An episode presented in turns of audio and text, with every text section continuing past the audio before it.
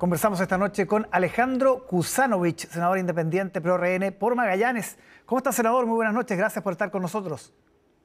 ¿Qué tal Álvaro? Encantado acá, un gran saludo a todo Chile desde la región más austral, desde Magallanes, y encantado de estar en, tu programa. Senador, eh, usted se hizo llamar el sheriff en campaña, ¿por qué? No, el tema del sheriff fue porque la verdad que en los últimos 20, 30 años ha habido muchos abusos y corrupciones que, que han generado injusticia y la gente está muy molesta. Entonces, cuando hice mi campaña, utilicé la, la insignia del Cherry que representa el orden y la justicia y la eliminación de los abusos. Ese es el tema. Ahora, también hay un tema con las armas. Yo sé que usted tiene armas y ha defendido la libertad del uso de las armas. ¿Qué le parece en ese sentido el, anuncio del gobierno hace algunas semanas de la prohibición total para las personas de eh, tener la posibilidad de un arma en la casa? Bueno, el, tema es que todos los ciudadanos eh, que cumplen las leyes de la República tienen derecho a tener un arma. Acá en la zona sur, sobre todo, uno se cría desde muy niño en contacto con las armas y hay una tenencia responsable y legal, digamos es una utopía que uno va a eliminar la delincuencia eliminando las armas. Al, final lo que es mucho más fácil es que los ciudadanos honrados entreguen sus armas, pero los delincuentes nunca la van a entregar y siempre van a tener armas porque se van a ingeniar para obtenerla de alguna manera. Sí, y en ese sentido, ¿qué le parece que el gobierno plantee la prohibición total de las armas? No me parece una utopía, digamos, es un tema que al final se van a desarmar a las personas que cumplen las leyes, que, que son las que deberían ser parte de, de, de, generar la justicia y el orden junto con, con las fuerzas policiales. Y, es lo que habría que desarmar y meter preso al que utiliza una arma para hacer un delito, que tendría que haber un castigo muy grande. Acá ya se prohibieron, por ejemplo, la arma de fogueo porque los delincuentes la adulteraban. Hoy en día un ciudadano honesto no tiene derecho a tener un arma de fogueo porque hay mucha gente que le tiene miedo a la arma de verdad, que podría tener una de fogueo para asustar, pero no puede porque se prohibieron, porque esto es como el sillón de Onoto, o sea, vendamos el sillón mejor, lo más fácil es este, prohibir las cosas, pero no es la solución. Acá lo que hay que hacer es darle una sanción ejemplarizadora al que adultere un arma o al que utilice un arma para cometer un delito. Tiene que haber sanciones ejemplarizadoras para que nadie lo haga.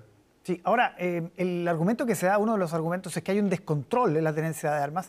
Este mismo fin de semana eh, vimos lo que pasó en Espacio Riesgo, un local acá en Santiago, con cuatro heridos en una fiesta que además era de, con una entrada bastante cara.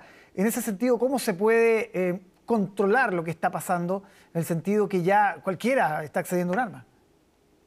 Mira, yo lo, tengo varias armas y estoy permanentemente controlado. Me han ido a revisar varias veces. Tuve que hacerme examen psiquiátrico, tuve que dar exámenes de, eh, de, conocimiento de las leyes, de conocimiento de las armas, y, siempre me han estado controlando. Digamos, yo creo que todas las personas que tienen armas están permanentemente controladas. Los que no están controlados son los delincuentes que tienen armas. Eh, es más, yo creo que la ley incluso se podría haber mejorado porque se le podría haber pedido un, examen práctico al año que la persona haga práctica eh, certificada del uso del arma. Y yo creo que es bueno que la gente no le tenga miedo, los que tienen un arma, que la heredaron, que la sepan usar. Sí.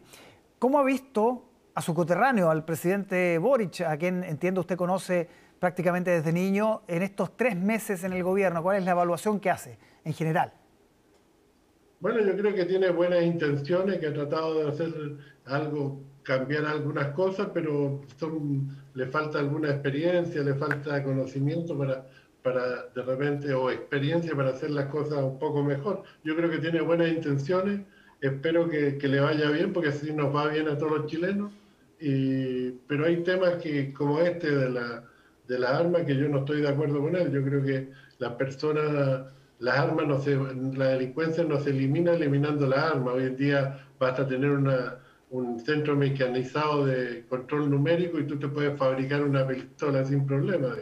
Los delincuentes siempre van a tener acceso a tener un arma. Sí. ¿Qué le pareció, por ejemplo, en lo contingente, la decisión del gobierno de cerrar la fundición Ventanas? Yo creo que es un poco apresurado, yo creo que es independiente que hay problemas de contaminación, creo que en este momento de que estamos viendo una crisis económica y que se puede alargar un poco, eh, no, no, me parece, no, me, no me parece que era lo más recomendable. Yo creo que, que había que tener un poco más de prudencia y haber ido pensando en hacer una nueva fundición o tratar de, de generar los filtros adecuados para no contaminar. Digo. Hoy en día hay mucha tecnología que se puede utilizar y se puede modernizar la planta.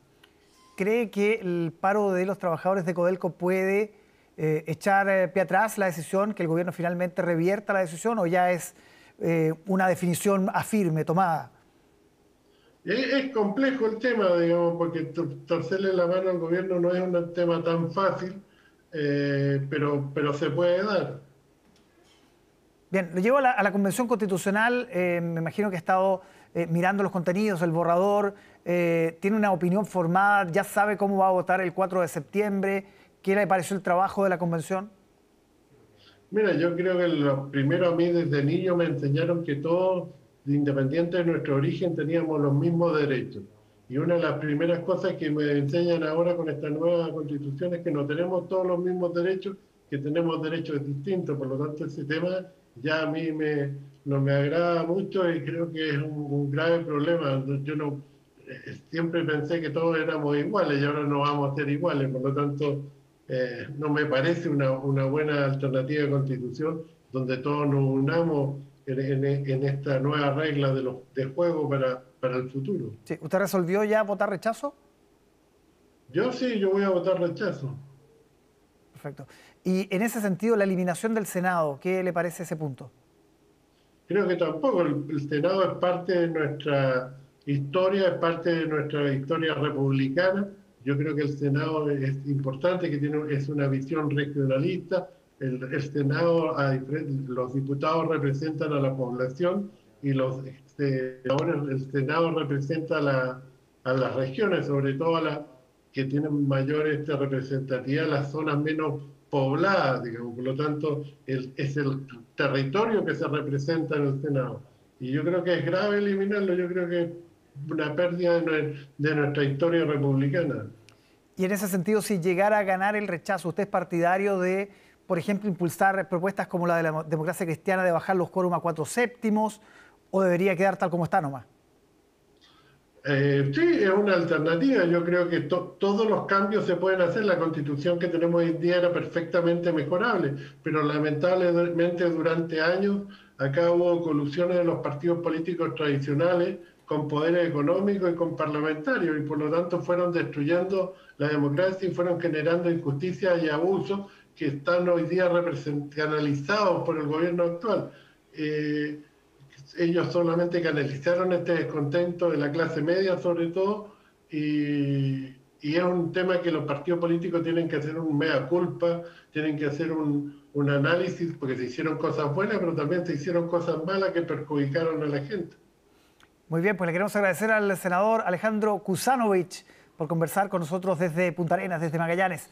Muchas gracias, senador. Buenas noches. Gracias, Álvaro. Encantado y un saludo a todos los chilenos.